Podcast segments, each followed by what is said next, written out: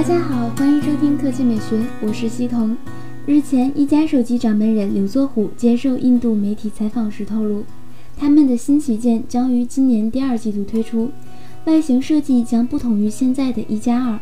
毫无疑问，一加的新旗舰将会是一加手机三。据说它配备的是幺零八零 P 显示屏，搭载骁龙八二零处理器，售价和小米五一样，为一千九百九十九元起。现在，一加另一位联合创始人在接受外媒采访时也谈到了一加三。他表示，一加三代将于第二季度末发布，所以外媒推出一加三代的发布时间应该是六月份。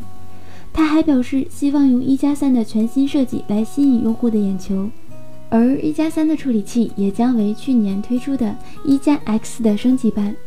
此外，一加手机三将以无锁网和直销的形式登陆美国及其他市场。也还会提供一种更好的购买过程。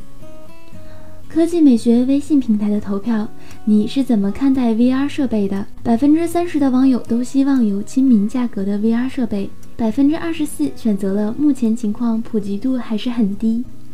百分之二十二的网友选择想入手，价格却太贵，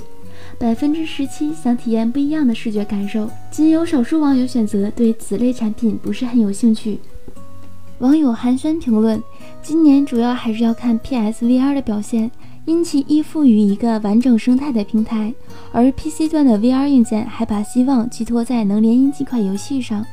PC 端好像技术更加高大上，但其实严重缺乏软件内容支持，更没有一套统一的设计标准，把投入市场的走量产品当做概念机做，注定镜花水月。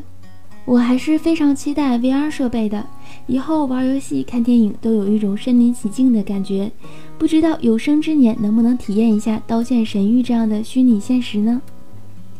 今天的语音就到这里，大家晚安。